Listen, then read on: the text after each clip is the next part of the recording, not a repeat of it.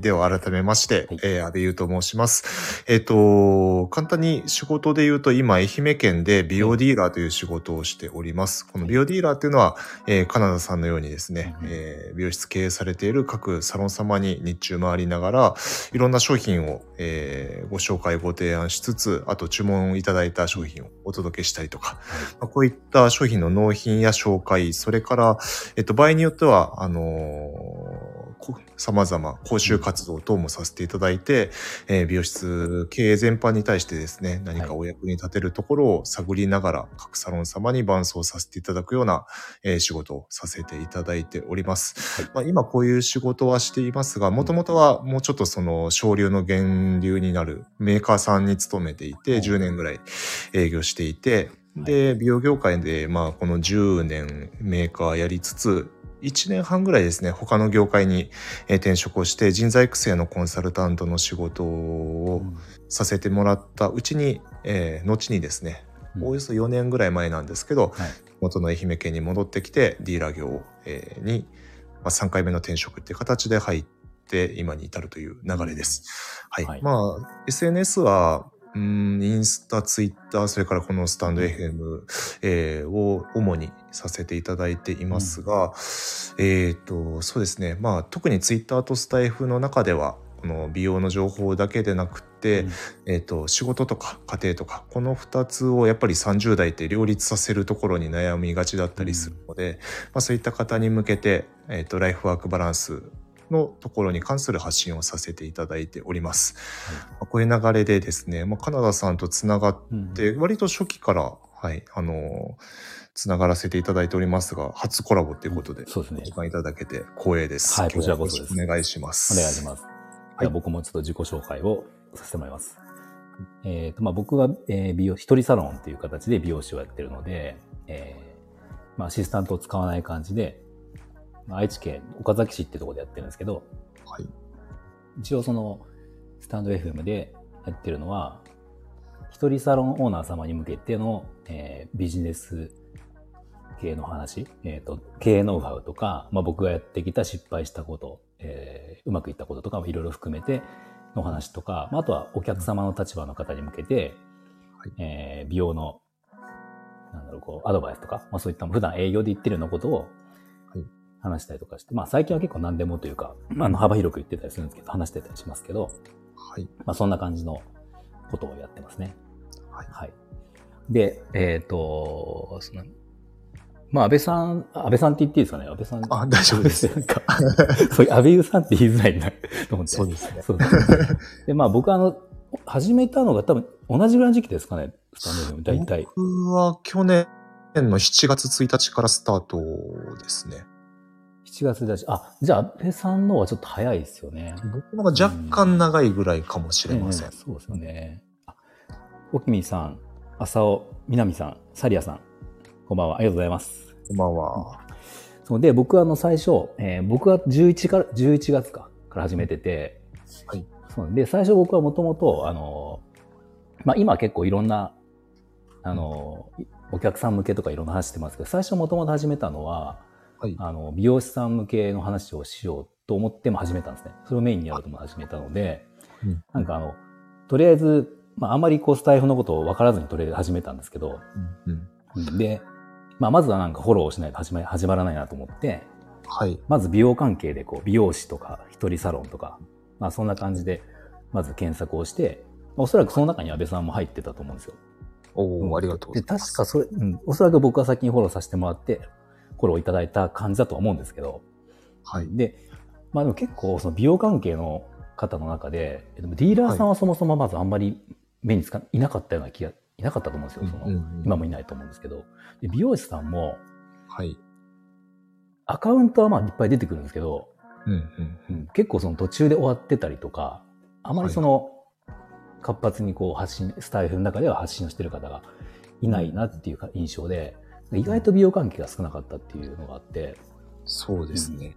で、その中でその安倍さんの、えー配信、配信、まあ毎日されてたと思うんでずっと、はい。まあちょいちょい聞かせていただいて、ありがとうございます。はい。内容もすごく、なんですか、興味があったし、まあ、ディーラーさんっていうももちろん立場のこともあるし、はい。うん、で、まあこう話し方とか、まあ、なんていうんだろう、声とか、はい。うん、そういう部分をなんかこう、聞きやすいなっていうのもあって、まあなんとなく、いはい、あの、聞かせてもらってて、で、意外と前の方、前から、あの、一度いつかお話をしたいなって思ってたんですよ、僕実は。お本当ですか、はいあそうなんですよで。ただやっぱ、あんまり突然こう言っても、はい。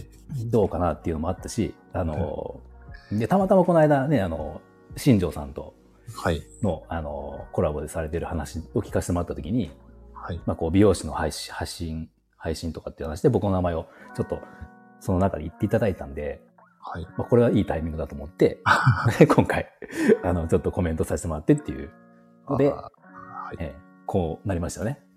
はい。はい。ありがとうございます。ありがとうございます。光栄です。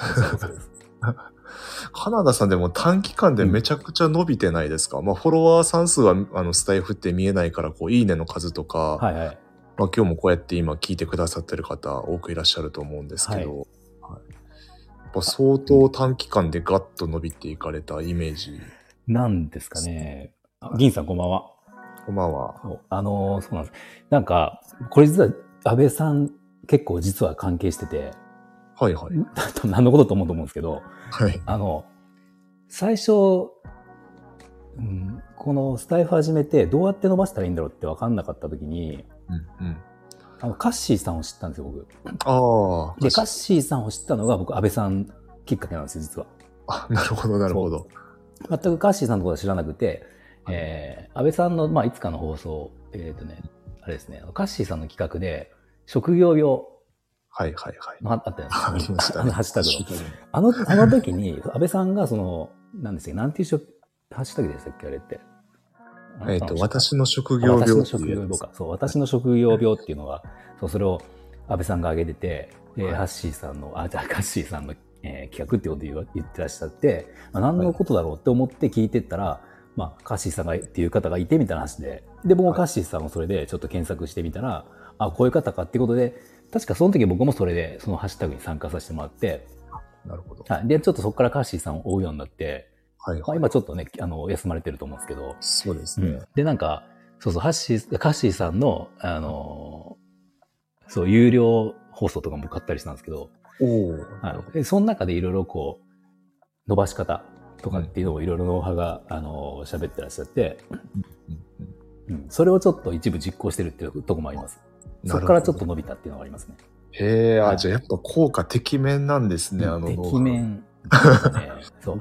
気にはなってたけど、はい購入までは至ってなかったので。そうなんですよ。まあ、高額でもあったし、はいまあ、なんか、そう、てきめんなんですけど、はい。まあ正直賛否は多分ある内容で、賛否というか、なんて言うんだろう、その目的によって、うんうん。でも結局、なんか、スタイフって、まあ、そその中でもカッシーさん言ってたけど、まあ皆さん言ってますけど、拡散、拡散性がないっていうのがあるから、まあそうとにかくまずは、えっ、と、ある程度フォロワー、聞いてくださる方を増やさないとうん始まんないっていうことで、言うとかなりあれは僕の中ですごいきっかけになったんで、なるほどなるそほど。の元をたどれば、安倍さんきっかけって そう実は。そうだ。いや、まあなんかそこにちょっとでも貢献できていたのなら嬉しいです。そうなんです。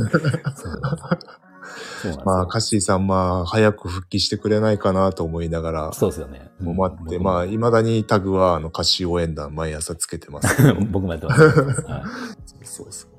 あ、うだつさんこんばんは。こんばんは。ありがとうございます。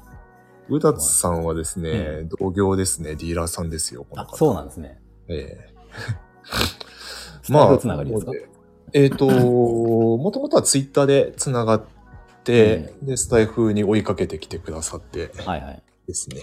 はい。でなんかまあ、僕とその、あれですね、えっ、と、安倍さんの関係っていうのは、結局その、まあ僕は美容師、美容師で、安倍さんはディーラーさんなんですけど、はい。まあ一応この皆さんにお伝えしておくのは、えっ、と、取引先ではないってことですよね。あの、ディーラーと美容師だけど、全くつながり、あの、リアルでのつながりはないので、スタイフ内だけの、あの、お知り合いってことなんで、取引してるっていう関係じゃないから、まあ、はいあの、どうしてもディディーラーさんと美容師の意見交換ってなると、うん。結局、なんていうの、まあ。ね、一般で言うと、忖度とかそう、忖度ね。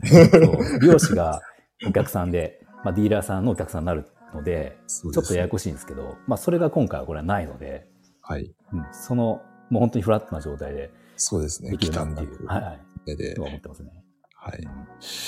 まあ、カナダさん今、ええ独立されてからで言うと15年、6年ぐらいでしたっけ？もっとなんでしたそうですね、29、そうですね、15年、15、6年ですね。そうです、そうです。そうですね。今ってちなみに、ええ、えっとディーラーさんって何社か来られている感じですか？ディーラーさんは取引してるのは、まあ、メインのところ一つと、うん一応その取引、うんどうだろう、まあ、基本的に9割、9割以上はそのメインのところで。残りの、うん、9割、9割、9割5分ぐらい。で残りの部分で、えー、2社ぐらい、2社ぐらい、2社ですね。うんううんん。だけど正直1社は本当にもう1品だけなんで、申し訳ないけど、そういう感じなんで、うん、そんな感じです。まあ、合計3社まあそうですね。ですね。まあ、やっぱそれぐらいになり、こっちだとやっぱお一人サロン様でも、多いとこだと本当5、6社ぐらい来てたりするので、えー。それは何ですか？その商品で選んでたまたまそうなるってことなんですかね？違う目的がありますうーん割とまあサロン様ごとでまちまちで結構均等に分けてるところもありますし、うんまあ、カナダさん同様、メインはもうここって8割、9割ぐらいメインのところ決めて、いどうしてもそこだと取れないものとかを、うん。なん、まあ、1社2社取って、残りは、あの、取るもの今のところないけど営業かけに来てるみたいな、おそういう構図で結果5、6社みたいなところは割と多いと思います。その、あの、あれですね、その商品で選ぶ、選んでたまたまその数が増えるのは、まあ、うちもそうなんですけど、うんうん、その1個取ってるっていうところも、そこしかないからっていうか、まあ、どうしても欲しいお客様がいるので、はい。それが欲しくてそこに頼んでるっていうのが1個あるんですけど、うんうん。それで数が増えるのはまあ意味がわかるんですけど、はい。均等にとかっていうのは、ど、なんか、あれですかね、その付き合いをこう増やした方がいいっていう、うんそういうことがあるんですかね。うん。まあ、どうでしょうね。状況とか価値観は各オーナーさんの考えもあると思うんですけど、うん。まあ、メインのところはある程度、その中でもあると思うんですよね。これは、あの、例えば独立に一番こう手伝わせていただいたディーラーさんとかっていうのははいはい。あるんですけど、そこ以外に散らす場合っていうのは、なんか割と律儀にこう、あの、どこにも、どこにでもある商品とかあるじゃないですか。はいはいやっぱ今の時代、大体のメーカーさん持ってるディーラーさんもある程度の規模になるとあるので、ね、ちゃんと紹介してきたところから買うみたいな、あの、っ。ていうのをされてるところはあるかも。まあ、早い者勝ちというか、うーん。どこでもみたいなケースもあるんじゃないかなと思います。えーそうですね。なんかあの、そう一番今日、なんか安倍さんと話聞いてみたかったのが、はい。僕あの、一人サロン、そのうんまあ独立先した時期っていうのは一人サロンじゃなかったんですよね。はい。もともとその、まあ、ある程度人数がいる店にいて、うんうんあの会社組織みたいになってるところにいたんですよ。はい。でそこから独立をしたんですけど、はい。で、最初はまあ、従業員を雇って、うんうん。まあそんなに大規模じゃないけど何人かでやったりとかして、そこから増やしていこうっていう考えはあったんですよ。はい。で、そこからまあいいろいろあり、あの、まあ結果一人、あ何年ぐらい前かな。5、5 6年前からはもう完全にじゃあ一人でやろうってなって今やってるんですけど、はい。ねそうなった時に、はい。あの、ディーラーさんとのその、なんて言うんだろうな、付き合い方というか、あの、距離感じゃないけど、な言葉がうまくわかんないですけど、ディーラーさんのうまいか活用方法って言っちゃちょっと失礼かもしれないですけど、あのそう、ちょっと他に見つかんないから分かりやすいので言うと活用方法というか、頼り方というか、はい。っていうのが、なんか一人サロンになった瞬間に、はい。なんていうのかな、なくなったわけじゃないんだけど、分かんなくなっちゃったんですよ。その、うん、っていうのが、わかんないというか、見つからないというか、うん。うん。うん。でまあ、本当にその正直な話をしちゃうと、はい。えっ、と、まあか、今、材料とかって、正直な話、別に、まあ、ネットだけでやってるようなディーラーもある、ディーラーっていうかね、こう、仕入れができるとこもあるじゃないですか、正直。そうですね。あったりとかもするし、はい。うん、で、今、ね、なんか、要はディーラーさん、今の担当の方、うちに来てる方も、はい。いろんなその、まあ、材料以外にに、うんこ、の、まあ提案っていうかなんだろう。まあ、独自にその資料みたいなものを持ってきてくれて、はい。こう集客のこととか、いろんなことをこううんアドバイスをくれるんですけど、はいだって一人サロンに当てはまらないことが多いんですよね、実は。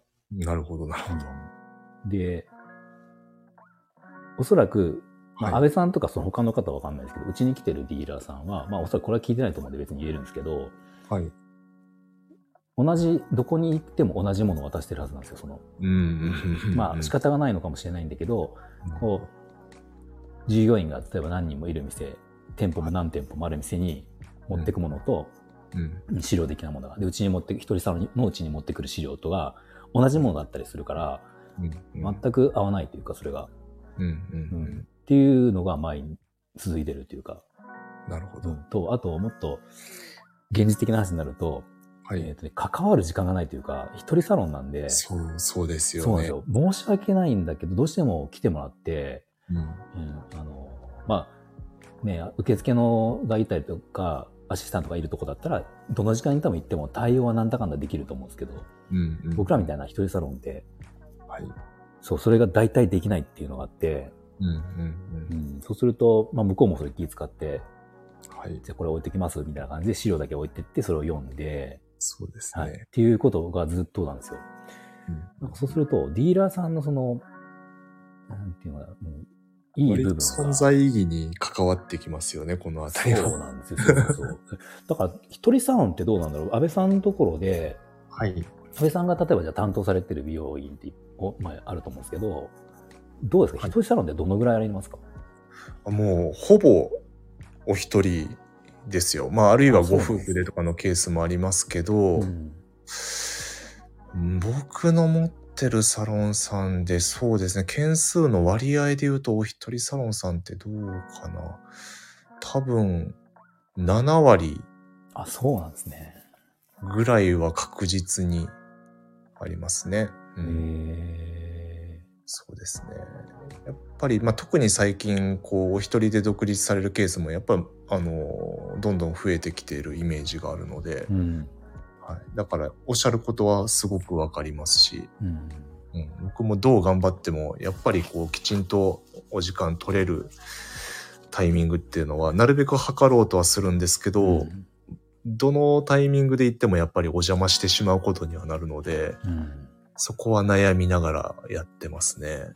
それで、例えばどうですか？その7割っていうか、まあ結構な数が一人サロンじゃないですか。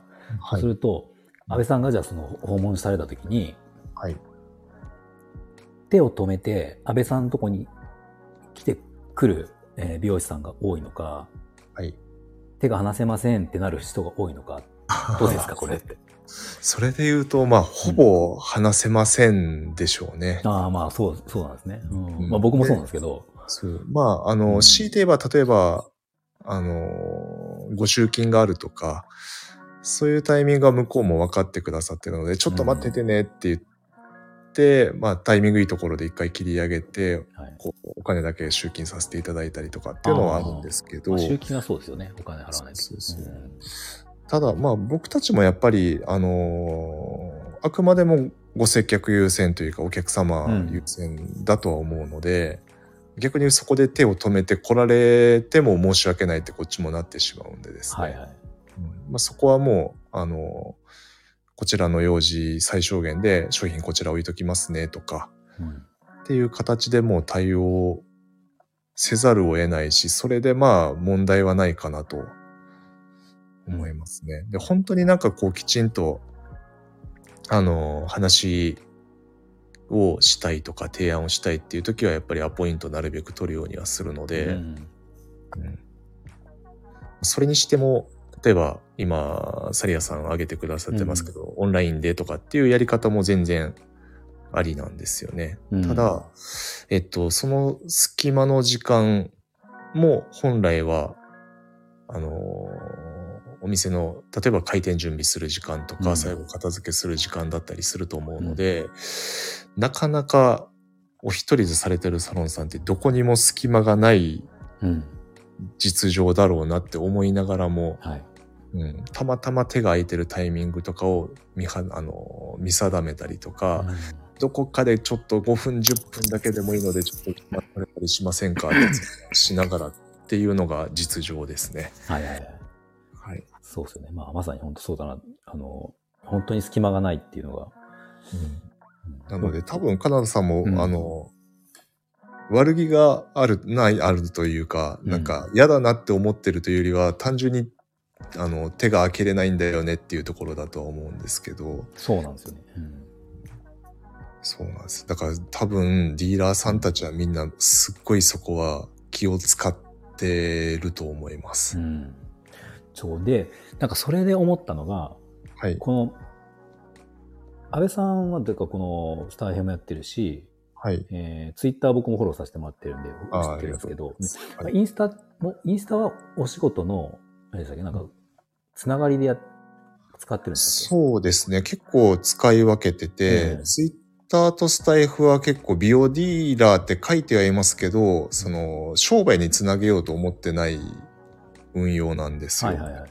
どちらかというと、その自分の発信でえ誰かに何かいいきっかけをとか気づきを与えれたらいいなっていうのが、ツイッターの運用なので、はいうん、あの、リアルな仕事の、で繋がってる美容師さんはほぼほぼいらっしゃらないんですけど、うんインスタの方は逆に美容師さん、あの、実際に仕事でお付き合いしている美容師さんとのつながりを最優先している運用なんですね。うん。まあ、これはやっぱインスタが一番美容師さんの、あのーアカウント数が多いというか、されてる方が多いっていうのもあるし、うんもともとそのつながりがあったアカウントでもあるので、で、えっと、まあ、まさに今お話しされてたみたいになかなか日中だとうんコミュニケーション取れないのうで、んはい。商品のところはまあパッと時間取れた時に本当に3分とか5分でパッとこう商品紹介したりはすると思うんですけど、うんなかなか僕の人間性のところとか、まあ、いわゆる雑談だったり世間話をするっていうのは、僕もあんまり得意ではないし、ほうなんかただでさえ皆さんお忙しいので、そこに時間あんまり割きたくないなみたいなのもあってですね。あなんで、インスタでそこが保管できたらなっていうことで、まあ仕事のこと、まあ商品絡みのこともそうですし、うん。今これが売れてるよっていう情報もそうですし、うん。あとプライベートで、うん、あのーまあ子供と遊んでるところとか、どっか出かけたっていう情報も出して、まあ、この間遊びに行ってたところなんか良さそうですねみたいな、そういう話につながったりするのを狙ってるみたいなうんうんうん。ところはあります。だから、ちょっと個人のその人となりとかも見れるようにインスタは発信してますね。うんそれなんかそれを僕もなんかやってくれたらいいのになって結構思ったりするんですけど、うんうんうん。なあまりディーラーさんでそういうことをや、そういう発信ってされてる方お少ないイメージなんですけど、そうですね。です。か、これメーカーさんもデうん。ィーラーさんも、本当僕も不思議なんですけど、はいはい。あの、アカウントは作ってるじゃないですか。うんどこどこディーラーの誰々みたいな。うんでも、皆さん、その、オフィシャルの、その、まあ、ディーラーさん大きいとかだったら、オフィシャルのアカウントが出してるはい。メーカーさんの新商品のうん。記事の、例えばリポストというか、はい。引用してたりとか、メーカーさんも自分の会社が出してるオフィシャルな情報をうん。引用するだけみたいな、うん。なんか自分の言葉を使わずになんかうん。オフィシャルの情報だけリポストしてるののがすごい目立つなって思って、うん全然人が見えないみたいなのって結構僕も感じてて不思議なんですよね。そうですね。僕が今まで関わったディーラーさんは、もう、みんなそうですよ。みんなそうで、その安倍さんみたいなタイプの投稿をしてる人は、あの活用してる人は全く会ったことがないですよ。そうなんですよね。まあ、逆に言うと、だから自分はなんか差別化できててラッキーとは思うんですけど、はいはい。あれはですね、なんでなんでしょうね。なんかそこの活用しようと思ってないのか、うん。うーん、何かしら、まあ、メーカーさんとかで言うと結構コンプライアンス厳しいところは、うん。あの個人の発信、本当気をつけてねっていうのをずっとこう会社がアナウンスしてるんですよ。はいはい。要は個人の発信で、あの、バイトテロとかじゃないですけど、ああ、なるほど。炎上して、まあ、会社のブランドまで傷ついてみたいなケースがやっぱりうんあるといけないので、うん。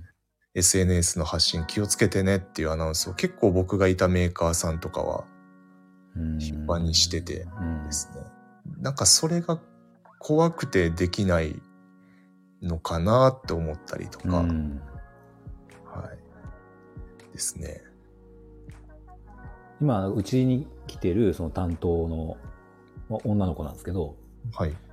まあ、た多分20代、どうだろう、言っても30で、え出したら20代の子なんですけど、多分、あインスタは絶対やってるわけじゃないですか。まあ、プライベートでは多分持ってると思うんだけど、多分その人に関しては、おそらくその、仕事用のアカウントっていうのも多分、ないと思うんですよ。教えてもらってはないから。ああ。なんかその、一番最初の時に自己紹介っていうか、まあ、あのもちろん挨拶には見えてるけど、うんうん紙に、栄養の紙に、その、まあアナログですけどね、こう、うん写。真と趣味とか書いてあるのを最初に持ってきて、まあ、うんそれを、それぐらいなんですよ、結局。なるほど。プライベート、別にプライベートを別に教えてほしいってわけじゃないんだけど、やっぱこう、本当にわかんないですよ、その、そう。なんか人となりが見えないとどう接していいのかもよくわかんなかったりそうなんですよ。しますよね。そうなんですよ。で、なんならその子に関しては、えっ、と、3年、2年ぐらい前に担当が変わったので、はいはいはい。マスクしか知らないっていう顔が。まあ、しょうがない。今の時代しょうがないっていうか、よくあると思うけど、そうなんですよ、もう。素顔すら知らないっていう状況で、うんうんうんまあ、別に素顔を知りたいわけではないんだけど、その結果だから、その、まあ今って商品すら、あのー郵送じゃないですか、大体。そうですね。いい、ある程度の規模のディーラーさんになるともう完全郵送が多いですよね。そうですよね。うちが取引してるとメインのところもそんなに多分規模大きくないと思うんですね。あの、うんうん多分この辺っていうか地域、まあ言ってはいも愛知県内だと思うんで、うんうん。でも、ほぼやっぱり郵送。注文はその、僕の場合は LINE で、その担当者に LINE でやるんですけど、はい。はい、LINE で送ったのは郵送で来るみたいな感じで、うんだからその担当者が来る時の用事っていうのは、まあお知らせ事、休みとか、うん。うん。うん、あの、スタッフセールとか、はいはいはい。うん、あと、まあそうね、その、その、もともとある資料にちょっと手書きで独自に足してくれたような、その2、3枚の A4 の紙を持ってきてくれて、うん。まあそこ、接客だったりとか、あの、社員教育とかって書いてあるんだけど、まあ社員教育とうち関係なくなっちゃって、そう。そうです。そう、だからあんまりそこにどうしても興味を持ってなかったりするけど、はい。そうなんです。でもそれが、安倍さんみたいな、その、のインスタの活用をされてると、また全然違うんだろうなっていうのは、ああ、ありがとうございます。うんまあ僕もやっぱりその営業マンってどう、やっぱり変な話、売り上げを上げていくかとか、まあ、サロンさんに信頼していただくかとかって考えていくので、はいまあそうなると、やっぱりこう、会ってる時間は有意義にしたいなとも思いますし、うん反面でも、あの仕事、ビジネス一辺倒になると、うん。なんか差別化しづらかったり、その信頼とはまた違うんだろうなって思ったりするので、まあ、信頼と親近感というかうん、距離を詰めていくっていうところだと、特に僕の場合、こう、リアルでつながってる方が、まあこの場にはいらっしゃらないんであれですけど、めちゃくちゃ真面目で固く見られちゃうんですね。なので、なんかちょっとこう、面白い部分があるんだなとか、はい。なんかこう、あこの子にもあの家族ってやっぱいるんだよねみたいな、こう、父親の顔してるよねみたいなところを、やっぱどっかで見てもらった方が、うん会話のネタになったり、ちょっとこう、クスッとしてもらえることで、次行った時に、あ、あうんれ見ましたよって言ってもらえるネタになればいいかなとは思ってたりとかして。はい。まあそんなんでやってはいますけど、はいはいなかなか本当それをやってる人いないんですよね。うんそうなんですよ。で、まあ、難しいのは、まあ、さっきのコンプラ上の問題もあるし、はい。僕、まあ、あの、この間、一件、軽めに出禁になったんですね。あなんかちらっとツイッターで見 ましたけど。そうそう。はいあれは、うん。あの、まあ、若干ですけど、インスタが原因なんですよ。はあ、ど、ど、どうしてですか？要は僕、その、まあ、この商品売れてて本当おすすめなんですっていうのをはい。伝えるときに、これ賛否は分かれるなとは思ってたんですけど、うんこう、ご導入いただいたサロンさんをインスタに載せるようにしてたんですよ。ああ、なるほど。はい。ストーリーズでまあ24時間で経営はするんですけど、はいそのスタッフさんにお届けする様子っていうのを動画で撮って、ご導入ありがとうございますとかっていうのをですね。うん。で、おすすめですっていう話をしていると、はい。まあもう中、ご注文自体はしばらくずっと来てなかったサロンさんですけど、まあ僕たちはやっぱり週1回、うん。明日行きますけど、お急ぎの注文とかないですかっていう確認の LINE を送るんですが、うんずっと既読スルーで、はい。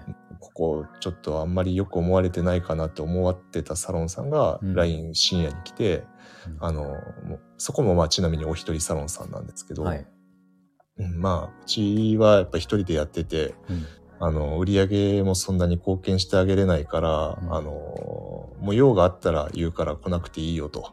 うんうんで、まあインスタでその特定の取引サロンさんアップしてるのも営業マンとしてどうかと思うしっていうのをチクリと言われて、うん。えー、あんまりそこやっぱりよく思わない方もいらっしゃるんだなっていうのがあってですね。うんだからまあそういう、まあごく稀な例かなとは思うし、うん。まあ僕は僕なりにそれだけ推してる商品なんだなとか、うん。あ、このカラー上手なこのサロンさんに入った商品っていいんだろうなとかって思ってもらいたいっていうのもあって、ああ。まあそういう狙いもあってやってることではあるので、うん。うーん、ちょっとうーんとは思いつつも続けようとは思ってるんですが、うんうんまあ、こういうデメリットも確かにあるなっていうのをこの間まさに感じたうん。うん。ところですね。その確かに発信で言うと。ああど、どんな感情なんですかねその、そうなんですよ。こう感じる人もいるって結構これがマイノリティなのかうん。多数派なのかちょっとわからないんですけど、割と、うん、多分そんなに多い例ではないと思うので、まあ、むやみやたらにこういうことがあってってリアルにつながってるサロンさんに聞くわけにもいかないですからね。やっぱ噂って広がっちゃうのでうん。うんうん。うんだからちょっとその、な、わかるまでいかないですけど、なんとなく近い感じで思うのは、うんうん確かにその一人サロンなんで、はいえっ、と、まあ、例えばうちでもどうだろうな。そのメインのところで、うんうんだいたい10万前後なんですよね、いつも。はいはいはい。で、これが結局、その、大大手というか、うんうん多いとこだと、その一社一社というか一点のその注文でも、まあはいね、倍とか2倍とかうん、下手したらもっととかあるわけじゃないですか。はいはい。その僕も今はそんな思わないですけど、一時期、うんうん。なんていうんだろう、勝手にその、変な話、まあ美容院のじゃあ顧客で言ったら、はい。毎月来て、毎月じゃ2万円使ってくださるお客様と、うんうんうん。じゃあ年に1回しか行ってなくて、しかもカットだけのお客様って、まあもちろん別にそこに差別はこっちはないんですけど、うんうんでも行く側からしたら、まあよく、その、どこまで本気はわかんないですけど、まあ私年に1回しか行かないからね、みたいなことをこう言葉で、まあ冗談っぽくですけど、はい。いう方もいて、まあでも確かに実際その金額で言えば、その差って大きいし、はい。なんだろうな、まあ正直な話、正直な、この何も包み隠さず言えば、じゃあ例えば今言った2つの例のお客様が、はい。どちらかがいなくなるって考えたら、うんうん。この金額だけで言えばですけど、その、ねはい。毎月来てくれる方がいなくなる方が大きいは大きいわけじゃないですか。うんうんで、多分こういうのって、そのじゃあディーラーさんからも、うんうんやっぱりあるのかなっていうのは多少やっぱり思ったりはするんですよね、結局。うんうんうんうんで、でもさっき安倍さんに聞いて、その一人サロンがそんだけ多いっていうのを聞いたので、はい。僕は予想以上に多かったんですけど、その数は。うんうんこれが、もうちょっと一人サロンが少実際少ないと思ってた時とか、はい。多分今でこそそうやって多いけど、もっとね、何年か前になると、うんうんうん今よりはおそらくその中型のサロンとかのが多かったと、時期があったと思うんですよね。うん。うんそうすると、そこになんか劣等感というかそういう意味で、うん。うん。ちょっと一人サロンの部分で多少持ってるのはなんかわかる気がするなっていう。うん、だから、うん。客、お客さんのその、まあ、自分らがお客さんになるので、はい。うん、その、ランクじゃないですけど、うんそれで言うと、ちょっとし下になってる劣等感があって、まあそこで、じゃあその投稿を見たときに、ここのサロンはこれを言ってくれましたっていうのを見たときに、いや、どうせうちは入れれないんだけどね、みたいな、ちょっと、そんな感じなのかなっていう、まあ想像ですけどね。はいはいだから。そこまでのことは僕は思わないけど、なんか、ちょっと一部わかるかなっていう気がしました、今聞いてて。ありがとうございます。そうなんです。まあ、ちなみにまあ、それで言うと僕はそんなにこう、サロンさんは規模で見ることってあんまりなくってうん。ですね、まあ、割とそう思われてるサロンさん多いと思うんですけど、うんまあ、実際そのインスタでご購入ありがとうございますって写してるのもお一人様サロンだったりするああ、そうなんですね。そうそうそう。だからまあそこの規模差はないんですよね。。うん、で、どうでしょうね。やっぱりこう、これは各営業マンによって考え方違うかもしれないんですけうんど、はい僕はやっぱり、あの、もちろん営業マンなんで売り上げ見るんですけど、うん同時にシェア率を結構見る気がしていて、はい。はい、なので、うんうん、なので例えばですけど、ううんーんと、えー複数店舗やってるところに、はい。まあ一品だけなんか入りましたと。うん。はい。でも、店舗数が多いので、ある程度の売り上げになってますみたいな。あはい。まあこれ、例えばですけど、そこそこ単価の張る、例えばなんだろうな、育毛剤みたいな一品商品が、ーうん。なんかこう、バッと店舗のキャンペーンで上がり、あの、売り上げ上がりましたっていうのももちろんありがたいんですけど、はいはい。やっぱりそれって一過性のものだったりするので、うん。そこよりは、こう、一店舗、今のカナダさんみたいに、こう、ほぼほぼ任せていただいているっていうところの方が、うん。金額たとえ少なくても僕は大事にすべきだと思ってるんですよね。うん。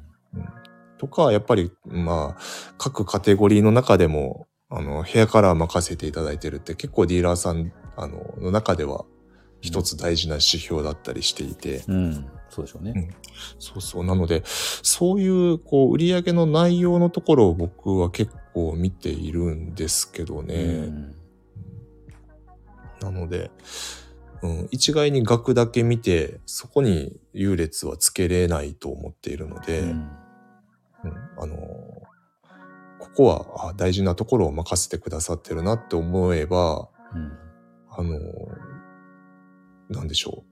多店舗展開されているサロン様、以上に優先度が上がるっていうのは、うん重々ありえますね。そうですね。はい。昔やっぱり僕、うん。はいはい。あ、どうぞどうぞ。あやっぱり僕の持ってるサロン様リストの中でも、うん上位って、うん。あの、個人サロンさんだけどシェアが高いとかっていうのは全然入ってくるんですよ。うん。でやっぱりそこはすごく優先度が高いですね。まあ全てのお客様大事だし、注文は注文でありがたいことではあるんですけど、うんぱり同列の土俵に並べた時っていうのは、うんシェア率どれぐらい大事な部分をいただけてるかっていうところが僕はすごく重視しているような気がするので、うん一概に規模感ではないかなみたいな、な。はい、ところですかね。うんはい。すいません、遮っちゃいました。いえいえ以前、あの、ま今、取引もちょっと終わっちゃったとこの、うんと、担当者だったんですけど、はい。あの、まあ、僕その時当時、えっ、と、そこの、その担当者は、えーオープンに関わってくれて、はい。えっ、と、結構、まあ、結果的に10年以上は付き合いがあったんですけど、うんうん。でその、要はその人が担当してる時に、はい僕はその、えースタッフがじゃあいる状態から、一人サロンにまあなっていった過程の時にお付き合いしてたディーラーさんだったんですけど、うんうんやっぱしきりに言われたのが、その、一人サロンになったらダメだってことをやっぱりずっと言われてたんですよ。一人サロンってか言葉で言わなかったんですけど、あの、い職人になったらダメだよって、その美容師は、みたいな。うんね、だからその人が年齢が僕よりちょっと、まあでも、2、3個かな ?2、3個ぐらい上の方で、はい。うんで、まあ僕もじおあの独立をした時ってまだあ30、まあ、29で独立をしたので、その30代前半ぐらいにその時をこう過ごして、結局、まあ美容師さんって結構みんなそうかもしれないですけど、もう経営のこと分からずに独立してるので、うんうんなんならやっぱ最初の頃ってそのディーラーさんの担当者の方の方が、まあ特に年上ですし、はい。そのオープンとか美容室のオープンっていろんなところに関わってるから、いろんなことやっぱ知ってたんですよ、やっぱり最初。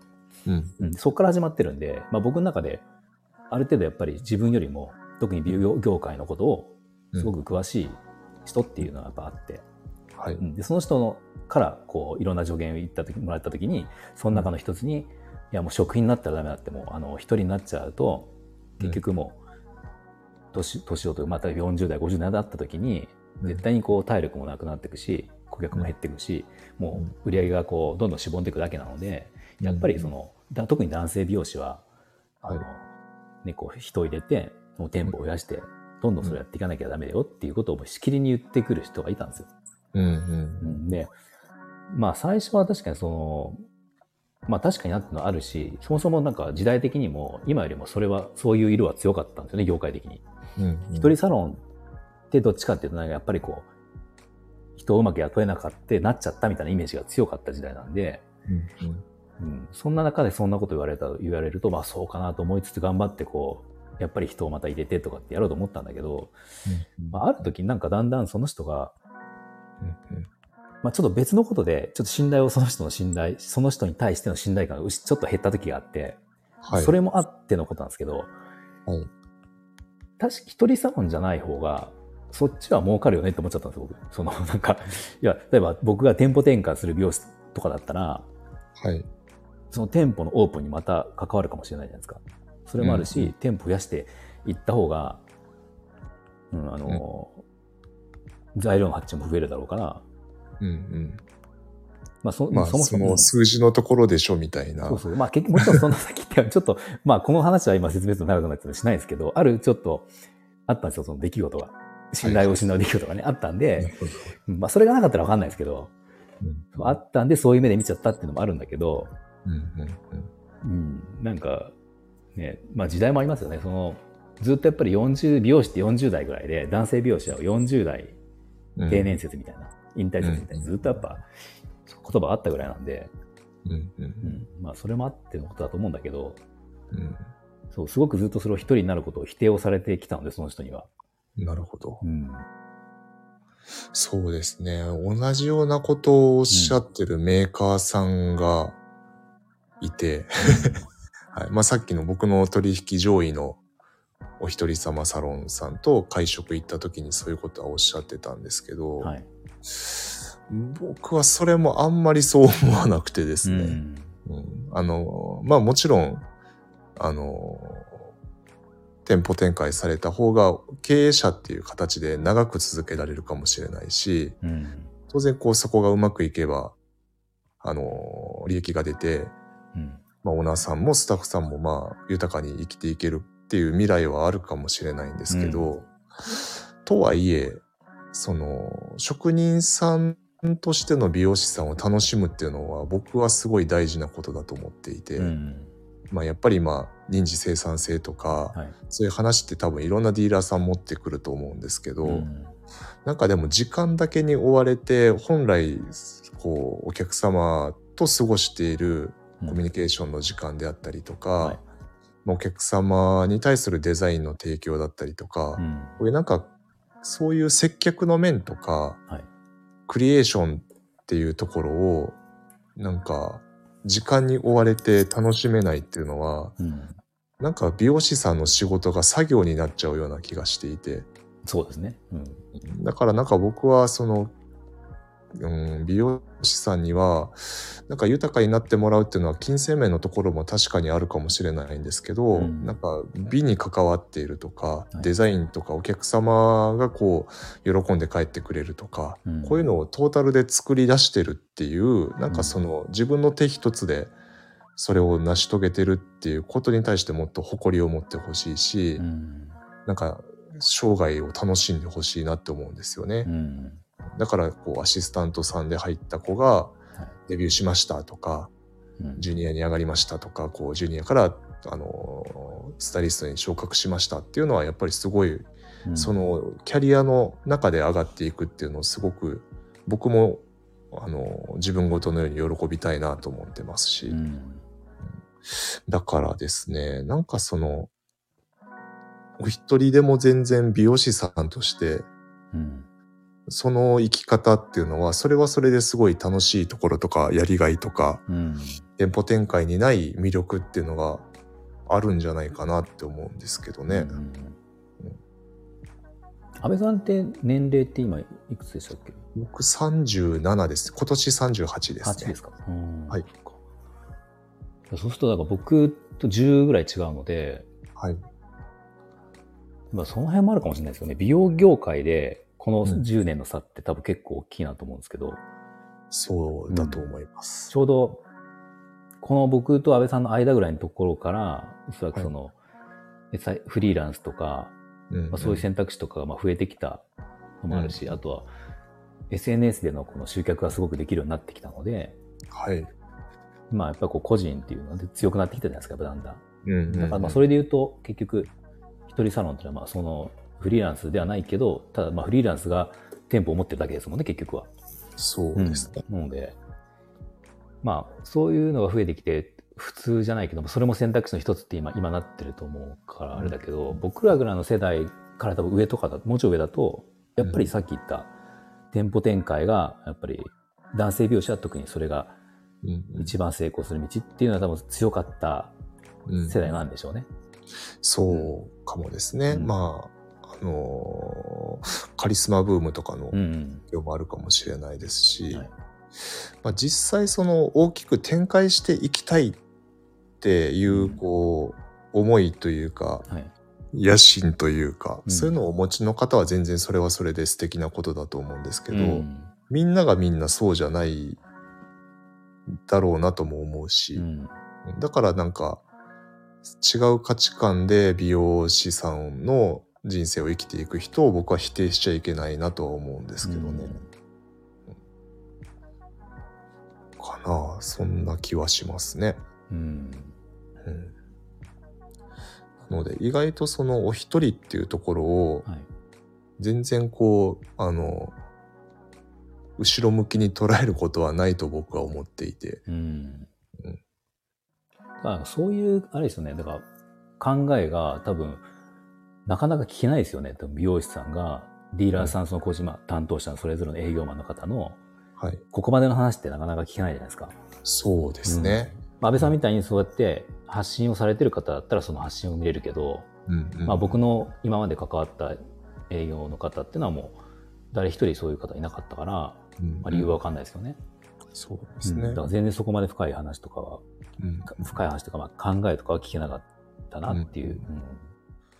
なんかまあいろんな理由とかリスクももちろんありますけど、うん。もったいないですよね。うん、うん、なんかと思いますね。リアルでつながってないのに SNS でつながってるだけでこんなに深い熱い話ができるっていうのは、うん。僕はすごい SNS の力だと思うので、うん。そうあとで、なんかそれと SNS で思うのが、はい。あの、例えば、うちのその担当者の人もそうだけど、集客とか、うん。その、ね、こあのそういう意味でこういろんなアドバイスをくれるじゃないですか。まあアドバイスというか、まあ、はい。得た知識の中で、はい。こうするといいよみたいなことをこう、資料とか持ってきてくれ、くださるんだけど、はい。その、例えばそこで美容師の方が、SNS をすごく活用してて、うんうんうん。もうすでにその、まあ仮にそれがうまくいってなくても、うまくい。くようにいろいろ勉強しててとか、セミナー受けたりとか、そこにこうお金も使って勉強してたりとかすると、はい。その、その状態で、じゃあそのディーラーさんが、まあプライベートでそれをやってるかも、ね、先生やってるかもしれないけど、じゃあそのビジネスとして活用してないディーラーさんの担当者がはい、集客集客って言われても、って思っちゃうのがあって、でも僕はその、活用できてるかどうかわかんないですけど、とりあえず結構やってる方なんで、やってて、まあ実際にでもインスタとかでも、その、一人サロンで困らないぐらいの集客がまあできたりするんですよね。うん。うん。そその中で、SNS をじゃあ活用してないその人が、はい。うんあの、もちろんその人が教えるわけじゃないんだけど、SNS のこのセミナー、インスタのセミナーありますよって持ってくるんだけど、はい。そもそもその担担当者と僕はインスタで繋がってないから、僕が インスタでどのぐらいのことをやっててできてるかとか、何ができたないかもわかんないわけだから、まあ、ただ、ただ配ってるだけっていうふうになっちゃわないかなっていうので、うん。だからそういう意味でもなんか絶対活用した方がいいなって僕はその、そう思ったんです。そうですね、やったことないことをやってないことに関してはやっぱり言えないですからね。言えないですよね。そう。まあそううん。はなそこはまあ技術的なところはどうしてもいかんともしがたいところはあるんですけど、うん。まあ、SNS とかですねいろんなこう、まあ、経営とかもそうかもしれないですけど、まあ、勉強していくことは大事ですしね。なんか、全然違う話かもしれないですけど、あの、こあの、安倍さんってお子さんって男の子、女の子ですか？い？僕女の子2女人です。の子でしたっけ？あ、そっかそっか。うち男なんですよ。で、はい。あの、ゲームとかやるんですけど、うんうんご存知かわかんないけど、あの、フォートナイトとかって、ああ、はいはい。うんまあちょっとまあネットゲームというか、そうです、オンラインで。戦って、まあこうね、撃ったりとかするんで、まああんまり良くない影響はあるんだけど、まあでも、それ言い出したら今いっぱい何でもそうじゃないですか。で、そうですね。うん、でも、その、結構、フォートナイトとかオンライン系のゲームって、その、はいそれをや、まあ僕一緒にやるんでわかるんですけど、子供と。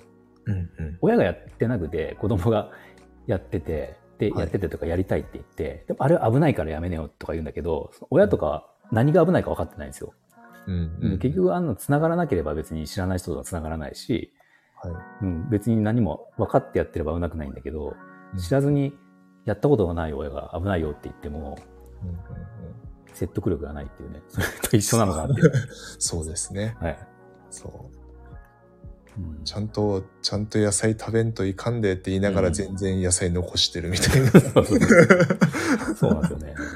そう、だからそうなんですよ。集客の話とか出る、出た時に、えーでもインスタってどのぐらい使って活用してるのって思っちゃったりとかするし、はいうんだから安倍さんみたいにこうやってやってる人が、また言ったら全然違うと思うんですよね。そう、うん全然違うと思うんですよ。ね。まあまあまあ、全然僕もフォロワーさんとかそう多くないので、うんあれですけど。まあ、やってみてうん思うこととか気づけることとかもあるので、うんうんとか、まあ、最初の方のそのディーラーさんをどう活用していけばいいのかみたいなところは、うーん、まあ、やっぱりその、各担当サロンさんごとに、本来はカスタマイズして提案をしていくと一番いいんですけど、うんなので結構僕は自分のサロンさんにも、まあ、カナダさんにもなんですけど、まあ、い一回なんか試しでいいので、うんなんか宿題投げてみてほしいなっていうのはちょっと思ったり、おあディーラーさんに対してと？そうです、そうです。まあおそらく、こう、重々、うんあの、順調にされていらっしゃる方だと思うので、うん。そんなにお困りごとはないのかなとは思うんですけど、うん。なんかちょっとこういう情報が欲しいんだよねとか、うん。こういうことをやってみようと思うんだけど、どう思うとかっていうのをうん。振っていただけると、あの、非常にやりやすいというか、うん。あの、まあ、言ったら腕の見せ所になるというか、本当はそんなの言われなくても、こう、あの、先回りして、うん。こういう情報必要だと思ったんで、あの、ずれてたら申し訳ないんですけど、どうですかっていうのが一番ベストではあるんですけど、うん。やっぱり、あの、基本は受けから始まっていくこともあったりすると思うので、そうですね。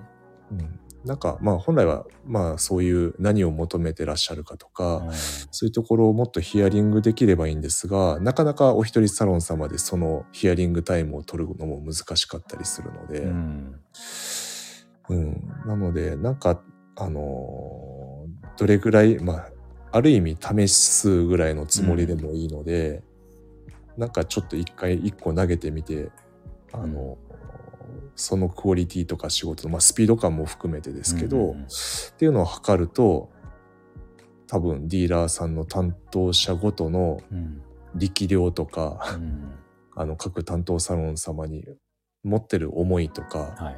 そのあたりは結構炙り出されるというかですね、ああなるほど。うん。差が出てくるんじゃないかなって思ったりうん。しますね。やっぱでもその時にはい。あれですねそのまあ SNS をじゃあ仮に発信してなくてもうん例えばその LINE 公式のその個人の名前で個人の名前っていうか仕事での個人の名前ではい。あったりとか要はオンラインでうんうん。さっとこう伝えられるのが、はいあるといいですよね。その、うんその宿題を投げるときに、はい。やっぱり本当に見えたときに言おうっていうのはなかなか本当こう、時間が足らないとかっていうのがあるので、うんうんまあもちろん SNS やってればもそのね、DM とかで、あの、はい。できるんだろうけど、うんまあそれでもいいし、何かあればいいですね、その、そうですね。まあ、あの、LINE でも DM でも全然いいので、うん。うん。なんか、こういう提案が欲しいなとか、うん。こういうことやろうと思うけどどうとかっていう相談を投げてもらえると、うんうんあの、めちゃくちゃ喜ぶと思います。うん はいそうですですね。ね。ちなみに、さっきちょっとあの話が違いますけど、はい。集金ってさっき言われてたんですか？集金に行くってあ、はいはいはい。現金なんですか？割と手集金多いですね、現金の。あ、そうなんですね。そうですね。まあ、あのー家計にして、まあ、うん締め後に請求書をお渡しして、はい。で、次の締めまでにご集金させていただくとかっていうケースは、まだまだ多いです。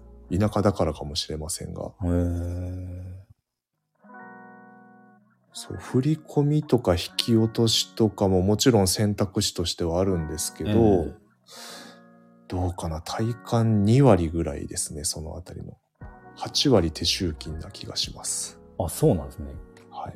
まあこれはあんまりこう、良くないので、本来はどんどん引き落としとかにこう移行していければいいんですけど、やっぱ現金派っていう方はいらっしゃいますね。現金って今ってずだいぶその、お客さんがそもそも使わないくなってくるじゃないですか。はい。そうなんです。なので、まあ月末に、例えば、えっ、と、引き落としに行くんで、引き落としというかお金下ろしに行くんで、うん月賞の集金でいいとかっていう相談を受けたりとか、へえ、そうなんですね。そうそう、そういうのはあります。とか、あ、ちょっとごめん、今日キャッシュレスが多かったんで、また今度のタイミングで渡すね、とかっていううんやりとりとかもあります。それは、その、振り込みの方がいいっていう話にはならないないんですね。向こう美容師さんから。そうですね。意外とならないんですよね。へえ、そう不思議ですね、それは。そうそう。うんコロナ禍で、やっぱりその、非接触というか、はい。はい、あのーなんでしょう、直接 face to face でやる必要がないし、まあむしろそれはリスクだよねってなった時に、やっぱ各ディーラーさん、振り込みや引き落としを推奨はしたんですけど、うん。結果でもそこまで推進されてないというか、うん。はいそんな気はします。あの、僕の周りの、その、えー同業者はい。見てると、まあ僕、同世代とか、まあ僕の周りっていうのはつながりがあるのは、ぼ同世代か、はいちょっと上だったりするんですよ。先輩とかになるんで。なんで、50代前後の人つながりがちょっとあるんですけど、美容師さんで。はい。この世代って、やっぱりあの、うん、すごく分かれる世代というか、あの、要は、デジタルとアナログの、はい。この、いちょうど入れ替わったとこなんで、うんうんうん。完全にそのデジタルに行けなかった人ってのはもうずっとアナログできてたりするから、そう。その辺のあれですかね、世代とだと、まだ現金現金って言ってる人もいるんで、うん。うん、なんか、そう、ディーラーさんの担当者さんがよく資料を持ってくるときに紙でこう渡してくれるんですけど、うんうん。これメール、メールっていうかそのね、あの LINE とかでいいじゃんと思うことがあるんですけど、やっぱそれをするときっとなんかその受ける側が多分、まだまだそういう感じの人が多いんですね、きっと美容師さんも。そうですね。本当おっしゃる通り分かれるので、うん各サロンさんごとで、もうペーパーレスで対応してくださる方もいれば、やっぱり紙で残さないと見てくださらないケースもあるし、うんうん。本当まちまちで、本当いろんな美容師さんがいらっしゃるんで、そこ苦労しますよね、きっとディーラーさん側としたら。そうですね。そう。だからまあそういう意味では、あの、なんでしょう、データでいいのになって思っちゃうところも含めミスマッチが起こりやすいんでしょうね。一うん全サロンさんに紙ベースで案内していくとか、うんいうスタイルでいくと。うんうん。はい、カークさんこんばんは。こんばんは。そうですね。うんちなみにカナダさん、今までえ来られてたディーラー営業さんで、えはい。あこの人仕事できるなとか信頼できるなって思った方って、うんなんか印象に残ってる方っていらっしゃいますか？あ、いますいます。あの、いますね。飛び込みで見えた方で、結構若い、うん、多分その年に入社された方だと思うんですよ、その会社に。うんで、はいはい飛び込みで回ってて、うんで、うちに入ってきて、はい。うーんと、その時はもう、うちももう決まってるというか、まあ、そのさっき言ってた、長く付き合ってたディーラーさんがあったので、はい。まあ、はい、その飛び込みで来たからって言って、じゃあとは絶対ならない状況だったんですけど、うんうん。なんか、やっぱりそと、とにかく早かったんですよ、その言ったことに対して。うん、別にこっちもなんか、なんかを求めてっていうよりは、はい。営業に来て、うん。説明してくれて、はい。いや、まあちょっとせサンプルもなかったらちょっと分かりようはないんですけど、みたいな感じで、ちょっと僕もちょっと冷たい感じで言ってたんですけど、うんそしたら分かりましたってパパッと持ってきてくれて、はい近い日に。ん。で、とにかく反応が早かったから、で、そのタイミングでたまたまはい。あったんですよ。さっき言ったちょっと、あさっきの事件ね。はい 事件があって、ある事件があって、あの、その元のディーラーさんに対する信頼をちょっともう一気になくしたっていうところがあったんで、はい。そう、そのタイミングがあったから、もうこの子にちょっとお願いしてみようかなと思って、うん。もう全部ちょっと変えるわってこっちに。まあ、いろいろその、その後もあって、すごく、やっぱスピード感がありました、そう何にしても。うんうん。うんそこが僕は一番良くて、はい。そう、あの、なんか頼んで、どうなったって言いたくないじゃないですか。うん僕はお願いして、あの件どうなりましたって言うともうちょっと遅いと思っちゃうから、そうです、それが全くその子はなかったんですよ。うん。だから若かったし、その日多分新入社員だと思うんだけど、なんかちょっとこの子すごい信用できるなみたいな感じで、うんうんうん。結果その今そこと付き合いをしてて、ただやその子は辞めちゃいました結局。ああ、そうなんです。うんなんか違うことやるって言って、そんなに多分、なんていうの、マイナスなイメージの辞め方じゃなかったと思うんだけど、新しいうんアパレルがやるとかなんかそんな感じで辞めてって、なるほど。そう。そこから多分2、3人変わってますけどね、担当は。うーん。まあ、ある程度のディーラーさんだと、やっぱり人の動きはありますもんね。うん。なるほど。やはりスピード、スピードですね。うん。まあ、こう、基本であり、意外と差がつくところですよね。そうですね。うん安倍さんどう、1時間経ったんで、あ移動しますか、じゃあ。そうしましょうか。ね早いですね。すいません。なんか、なかなかと。一応まあ、アフタートークっていう予定だったけど、まあ、そこは続き、そのまま継続で。でってことで、じゃあ移動しますか、じゃあ。はい。じゃあ、一旦、ええここで失礼して立て直しますね、僕のチャンネル。じゃあ今から、あの、安倍さんの方のアカウントに、あチャンネルに移動しますんで、はい。一度じゃあ、ますので、はいしばしお待ちください。はいここまでありがとうございました。ありがとうございまました。す。はい。